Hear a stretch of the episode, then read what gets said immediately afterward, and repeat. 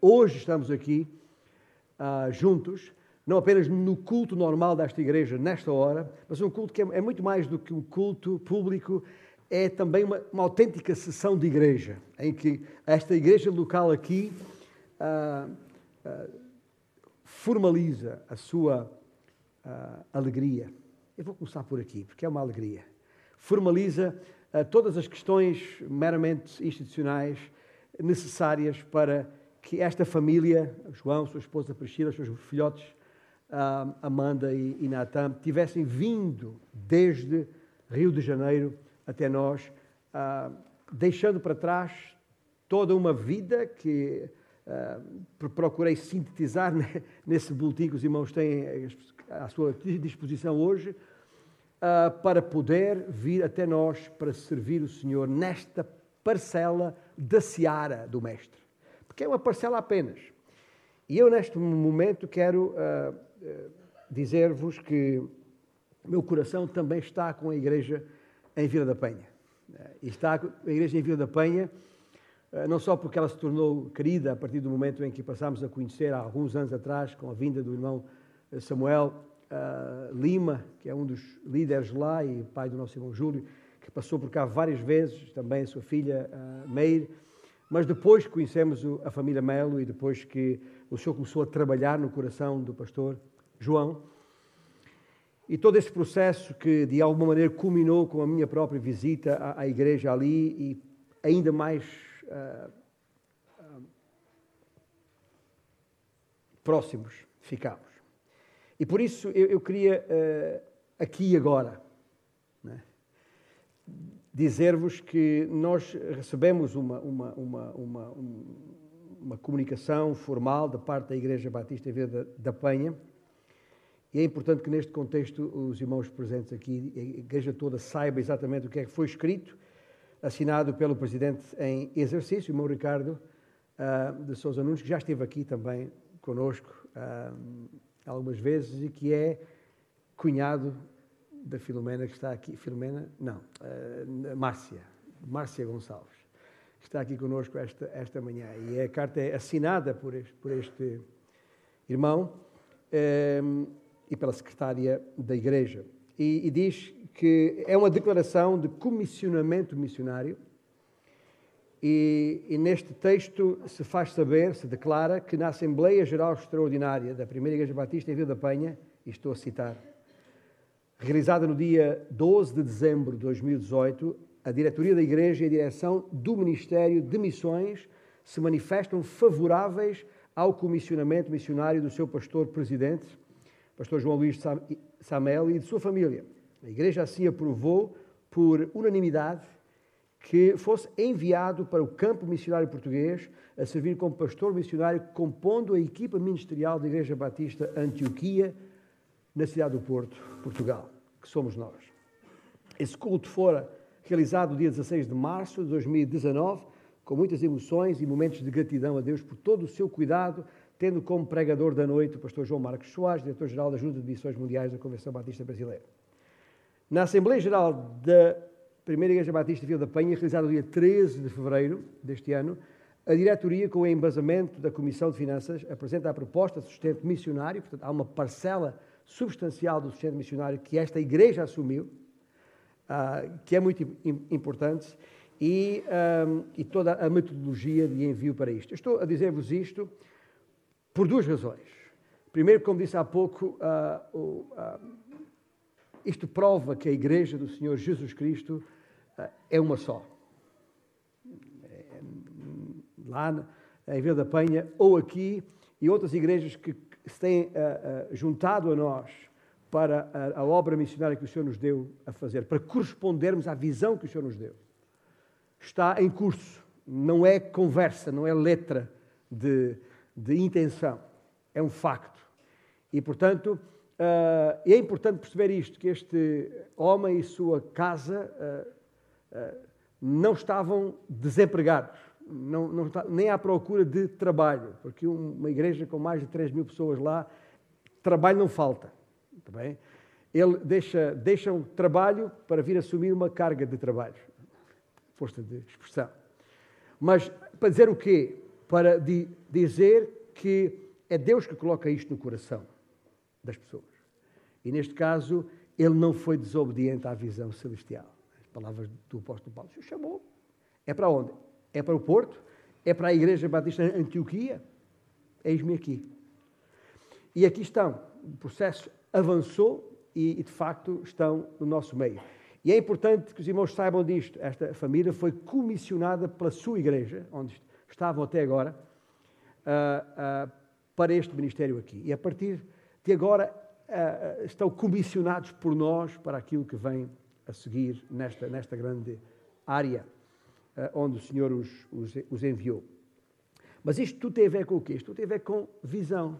Né? Isto tudo tem a ver com visão. É porque o, o, o Senhor ajudou o pastor João e, a sua família a erguer os olhos e ver como os campos, de facto, já branquejam, já branqueiam para, para a ceifa. E, e, e por isso uh, chegaram uh, até aqui. E chegaram até, até aqui para nós percebermos que, de facto, há um campo, esta, e nosso campo missionário, aquela parcela ou porção uh, do, da seara vasta do Mestre, aqui onde nós estamos, é, o, é a grande cidade do Porto. É, para nós, a grande cidade do Porto, delimitámos-la com um perímetro, uh, uh, um perímetro concreto de, de, de, que engloba sete conselhos a partir da esquina deste prédio onde nós estamos. Estamos a falar em 1 milhão e 200 mil pessoas, mais ou menos. 1 milhão e 210 mil pessoas, para ser mais exato. E é a esta seara que o Senhor nos mandou. E isso, é isso que Ele nos mostrou. Veja, está aí. E agora, não sendo desobedientes, avançamos no terreno. Mas é a nossa responsabilidade enquanto líderes perceber um pouco mais do que isso. Desde logo perceber que não é apenas ver e avançar, porque não se pode ver e avançar de qualquer maneira. E não se pode ver e avançar de qualquer maneira porque uh, temos neste campo, neste autêntico campo de batalha, e as palavras não são minhas, são do próprio apóstolo Paulo, um combate para realizar. O que significa que temos um inimigo. O que significa que temos um inimigo.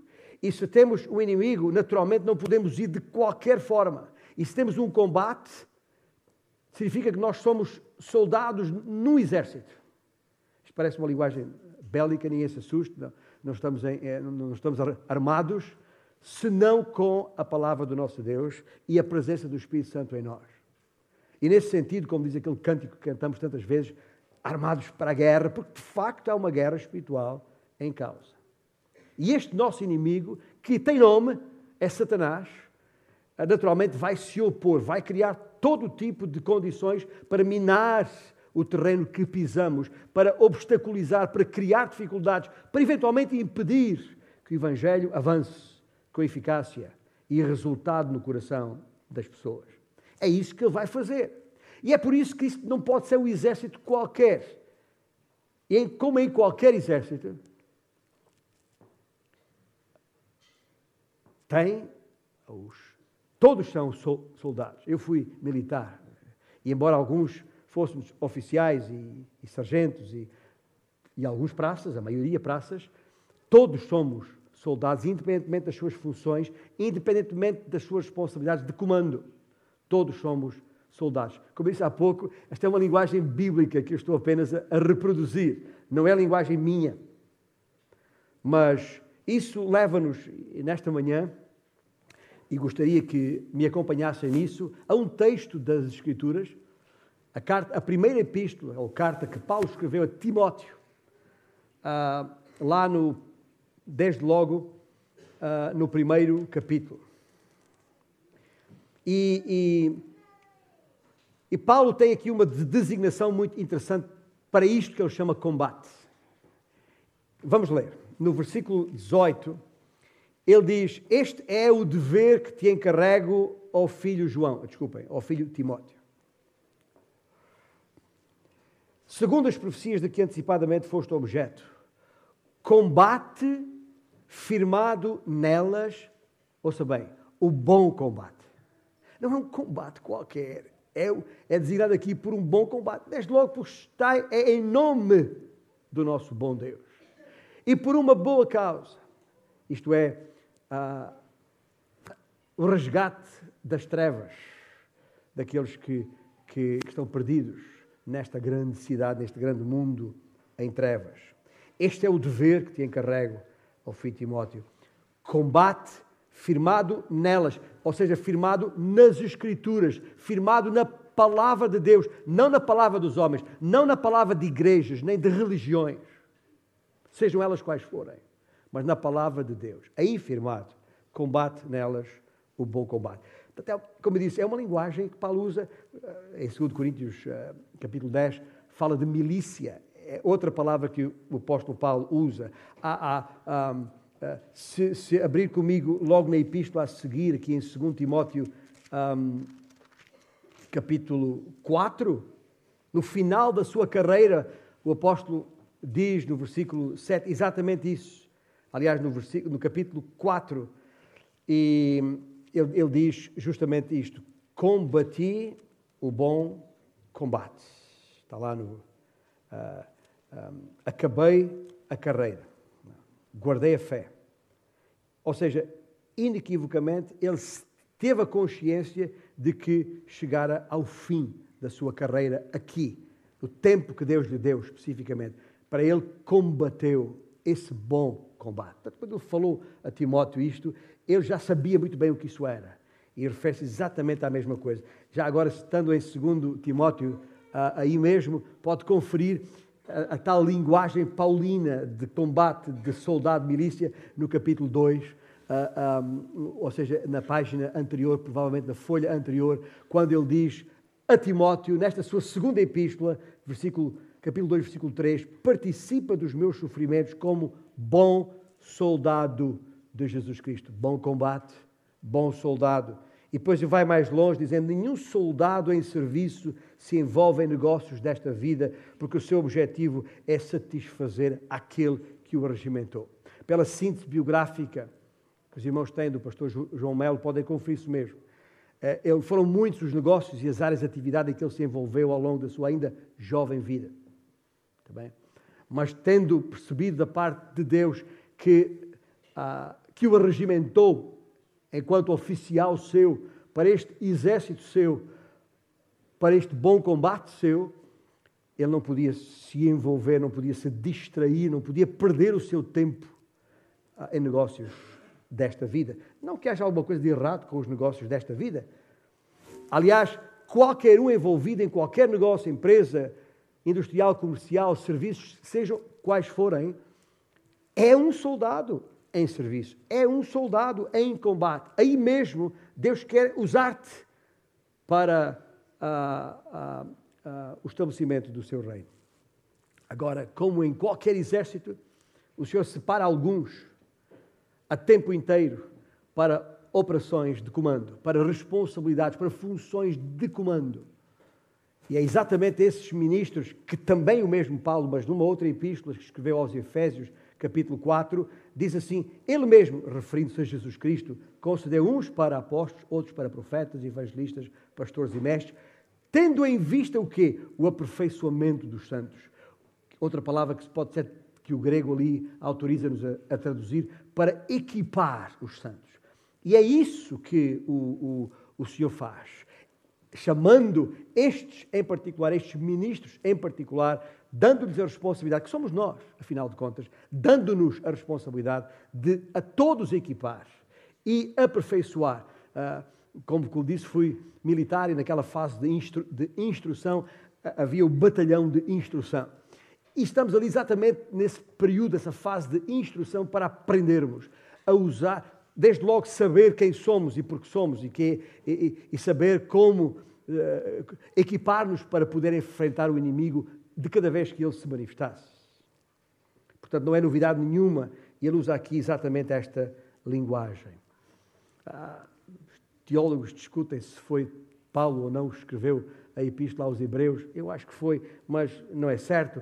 Mas se foi, a linguagem é muito idêntica, porque ele, ele diz no, no capítulo 12: corramos, aliás, é o versículo de capa que coloquei nessa folha que os irmãos têm que receberam a entrada, corramos com perseverança a carreira que nos está proposta. E essa palavra carreira é exatamente a mesma, é mais um termo militar que está aqui em causa. Mas, como disse, para entrar num bom combate e ser um bom soldado, uh, não, não só não é para qualquer um, nem pode ser de qualquer maneira.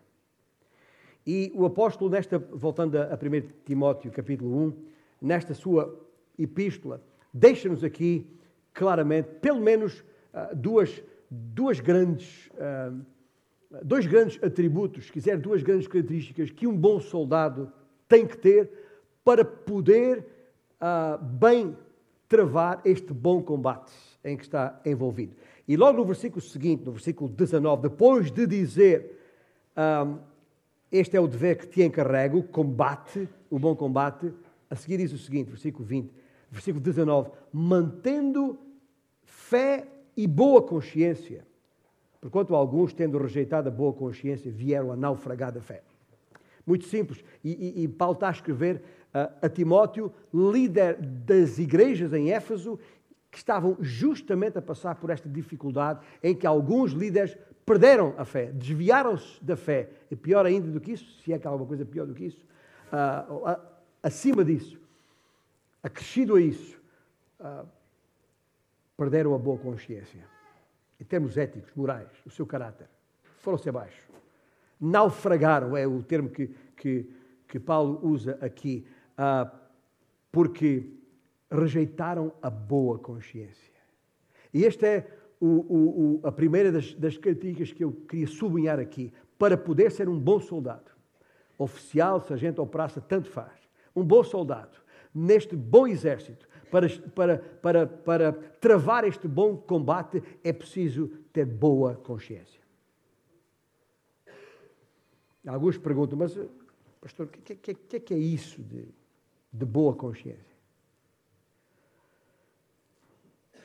Palavra, no seu sentido original, fala, tem, tem a ver com consciência moral, tem a ver com, com escrúpulos, naquele sentido de, de ser exato, de ser rigoroso no cumprimento de um dever ou na realização de alguma coisa, qualquer que seja.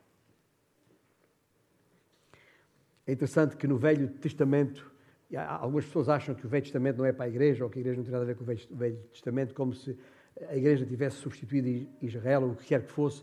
E, e, ah, mas, uh, uh, porque o sistema, o Deus é o mesmo, o Senhor é o mesmo, bem? E, e uh, a forma como ele lidava com o seu povo antes da igreja, o seu povo de Israel, é exatamente o mesmo. O propósito do Senhor era exatamente o mesmo. E o, o profeta Oseias, a certa altura, diz assim: Como é o povo, assim é o sacerdote. Que quer dizer com isto? Que, aplicando à igreja, nenhuma igreja chega mais longe do que a sua liderança. Aliás, em grande medida, o caráter do povo de Deus depende do caráter daqueles que o lideram. O plano do Senhor para assegurar que a sua igreja seria o que ele desejava que ela fosse é o mesmo que usou com Israel, quando chamou a, a, nação de Israel, estabeleceu nela certos líderes, a que chamou reis, sacerdotes e, e profetas, anciãos dentro do povo, entre outros. Deviam ser o exemplo, deviam ser exemplo de virtuosidade e santidade para guiar o povo em piedade. Para que, para que nessa e por essa santidade fossem instrumentos para alcançar o mundo perdido fosse, pudessem manifestar ao mundo a glória do Deus que serviam. Mas se estudarmos a história de Israel, e é um exercício que pode sempre ser feito, até porque há, há muitos livros escritos nesse sentido, mas se não tiver livros, basta ler a Bíblia, porque está lá. Se estudarmos a história de Israel, percebemos a dimensão da tragédia, o fracasso dos seus líderes. E outra vez, nada de novo, a tragédia que se viu em Israel voltou a acontecer na igreja quer no primeiro século, quer até aos nossos dias, onde também tem havido líderes desertores, usando outra palavra militar, desertores dos padrões e das perspectivas bíblicas, das funções de, de liderança biblicamente adequadas. Porque a eficácia da igreja no avanço do nome de Cristo para a glória de Deus, está claramente associada à sua liderança. Não há volta a dar. Lembro-me de, nos meus inícios, no meu início de ministério, ainda nos anos 70, de ouvir uma frase de um tal de Robertson, quando disse: Tudo começa ou acaba na liderança. Nós sabemos disto. A todos os níveis, a todos os níveis, seja numa nação com os seus governantes, seja na própria casa com quem lidera a casa. E em geral, a liderança das igrejas, em geral, não estou a falar de nenhuma em particular, hoje precisa desesperadamente de uma restauração desse poder e dessa pureza espiritual. E Paulo é isso que trata aqui com Timóteo. Aqueles que têm sido colocados na igreja na qualidade de presbíteros, como nós, para servir a Cristo. Também são chamados de pastores ou, ou bispos ou anciãos, é a mesma coisa. Esses têm uma alta, porque servem a um Deus Altíssimo, uma alta e santa chamada, ou chamado, ou vocação para aperfeiçoar os santos para a obra do ministério. E a maior parte dos problemas nas igrejas estão diretamente relacionados com problemas de liderança. Estou a dizer isto não porque, à partida, não estou a dizer que o, o, o líder uh, novo que chega e integra a, a, a, liderança que já está, não significa que estamos à espera de que ele venha criar problemas. Não é isso que eu estou a dizer. Aliás, por isso é que eu falo isso agora quando nem houve tempo para criar problema nenhum. O que eu estou a dizer é outra coisa, é que eu disse no princípio, e não esqueça nunca. Temos o inimigo, o inimigo vai criar dificuldades. E vai criar dificuldades e vai usar qualquer um que esteja disponível, mal preparado, mal equipado, distraído, descuidado, para poder perturbar o avanço bem organizado, bem estruturado, solidamente equipado da boa consciência no avanço no terreno que o Senhor nos deu a pisar, a conquistar, como cantamos agora mesmo. E é por isso que eu digo que a maior parte dos problemas na igreja estão diretamente relacionados com os problemas de liderança. Afinal, os líderes são os responsáveis pelo ensino, são os responsáveis pela pregação, são os responsáveis pela direção, são os responsáveis pela proteção. E hoje, como sempre, há uma grande falta e consequente procura de liderança santa pastor João, pastor Timóteo, e falo para mim mesmo em primeiro lugar, nós precisamos ser santos, viver em santidade, para que possamos conduzir um povo em santidade diante de um Deus Santo. E o plano apresentado por Deus é muito simples. A Bíblia não fala de nenhuma hierarquia ou lei do mais forte. Não há dentro da igreja, nem pode haver nenhuma estrutura, embora haja muitas igrejas, ou denominações, ou confissões isto, mas dentro de uma igreja que se dá pelo nome de Jesus Cristo, estruturada, organizada, de acordo com a, a, o delineamento que o próprio Senhor deu no início, não é nenhuma estrutura empresarial e muito menos nenhum esquema piramidal. Mas o que a Bíblia fala sobre a liderança de uma igreja é que é, é, é, sublinha, aliás, uma pluralidade de homens que partilham as responsabilidades de liderança em pé de igualdade, ainda que as suas funções específicas possam variar. É uma pequena congregação, os líderes, selecionada pelo Espírito de Deus dentro da congregação maior e por ela reconhecido, como aliás estamos a fazer aqui hoje. Temos feito já em relação aos que já estavam e faremos hoje em relação a quem chega.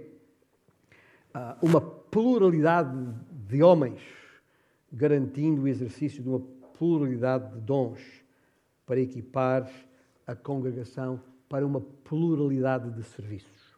É isso, é disso que estamos a falar. Homens santos que servem como modelos da virtude e santidade que o Senhor espera ver em toda a comunidade dos santos, que deles recebem o ensino e a pregação da verdade transformadora das suas vidas. Ora, tal liderança partilhada é o plano de Deus. Não pressupõe que alguns homens sejam mais importantes do que outros. Reitero esta ideia, sublinho-a de novo para que não fique nenhuma dúvida. Eles são apenas primeiros entre iguais, sem nenhuma classificação hierárquica. Não só entre nós que estamos em liderança, mas no contexto da igreja.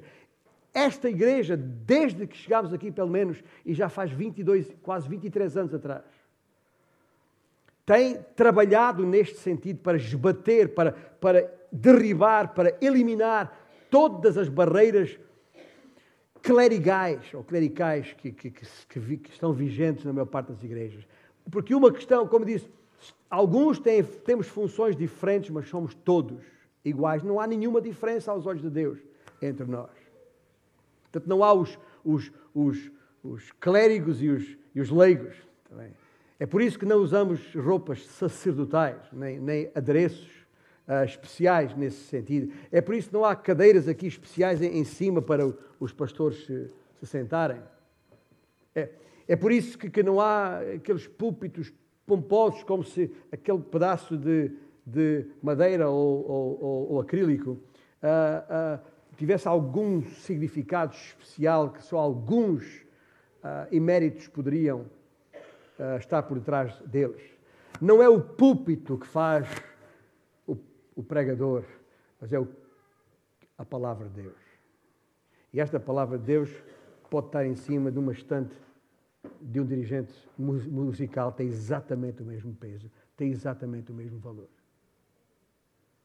E é exatamente isso que estamos a querer comunicar quando falamos que, que os, os líderes são apenas primeiros entre iguais, sem nenhuma classificação hierárquica. Temos de servir com sentido de dever, fidelidade, responsabilidade e humildade, estabelecendo um modelo ah, para um ministério humilde, para um amor cooperativo, para uma dedicação mútua tudo aquilo que a Bíblia fala dos uns aos outros acontece de facto, sem exceção de pessoas.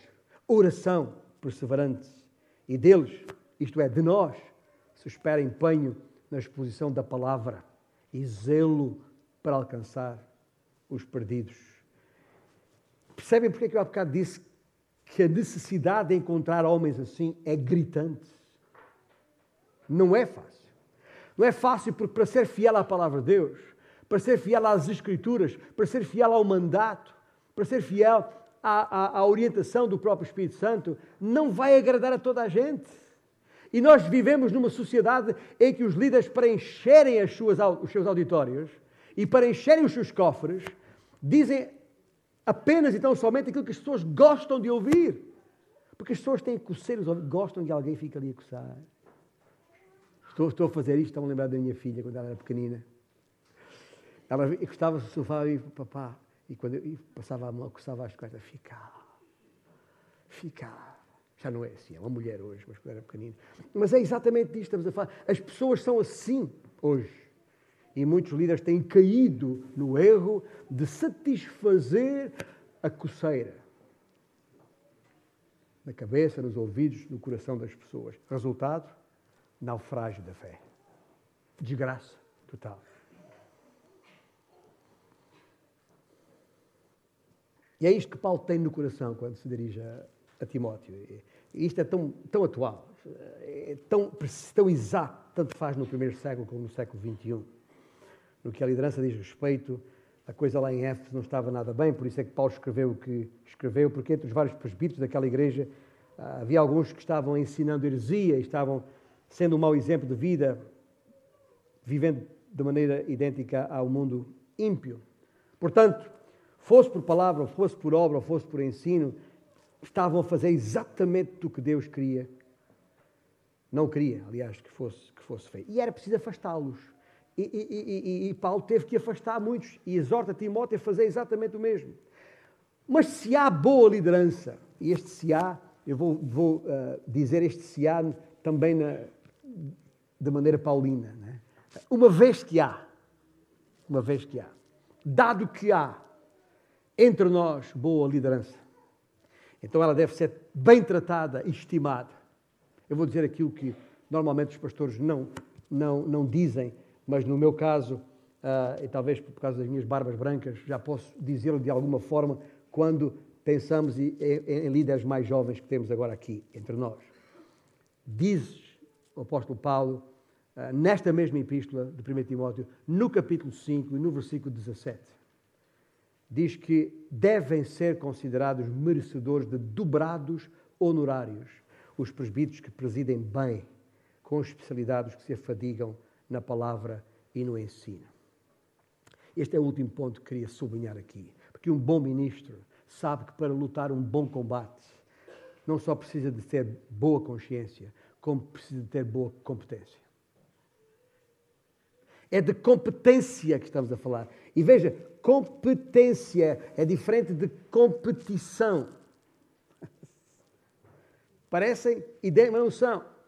Está bem? Ah, não é competição nem desportiva, porque isto não é nenhum clube desportivo, nem, nem de disputa ou oposição ou rivalidade entre pessoas, líderes que sejam. Muito menos em pessoas que aspiram a obter a mesma coisa, a mesma posição. Não tem a ver com competição, tem a ver com incumbência. Competência rima com incumbência, ou seja, obrigação, encargo. Tem a ver com perícia, aptidão ou idoneidade para fazer algo ou intervir num assunto determinado. Por isso é que Paulo, nesta mesma epístola, nesta mesma primeira epístola, uh, aliás, na segunda epístola, capítulo 2, versículo 2, diz: Isso mesmo, Timóteo, transmite-se a homens fiéis, que sejam o quê? Idóneos, quer dizer o quê? Competentes, para por sua vez transmitir a outros. Homens fiéis significa dignos de confiança e também idóneos, ou seja, competentes para instruir a outros. E por isso é que Paulo disse o que disse, da maneira como disse. Assim, queria só deixar claro aqui a, a, mensagem que Paulo deixa neste capítulo 5 da primeira epístola a Timóteo, versículo 17, quando fala de dobrados honorários.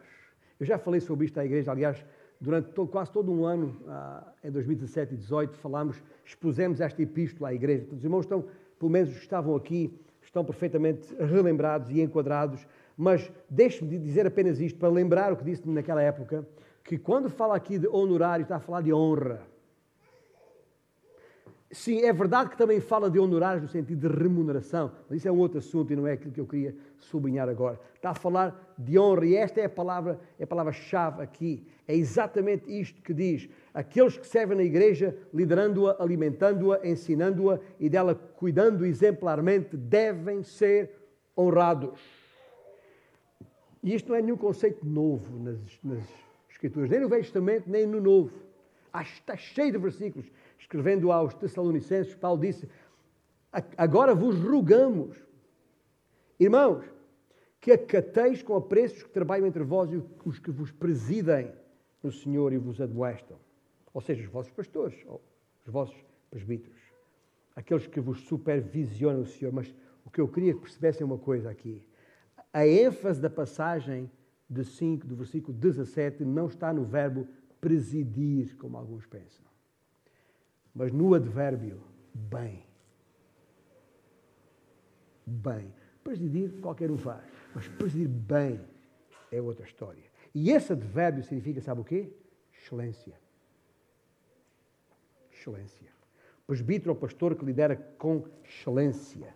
Alguns perguntam, mas o, que é isso? se tiver a curiosidade de ler os versículos uh, anteriores, no final do capítulo 4, do versículo 6 ao versículo 16, vai ver o que é que quer dizer excelência de ministério. Está aí. Claramente resumido. Ordenando e ensinando estas coisas, sendo modelo a todos os títulos. Portanto, tudo isto combinado que está nestes versículos explica o significado de excelência tem a ver com qualidade do ministério e santidade de vida, tem a ver com bem ensinar e explicar as Escrituras, tem a ver com exortar, tem a ver com modelo e exemplo a seguir, tem a ver com competência. Guarde isto, leve consigo isto, e quando lembrar de orar pelos os pastores António, Timóteo e João, lembre-se que é, é neste sentido que deve orar, para que o Senhor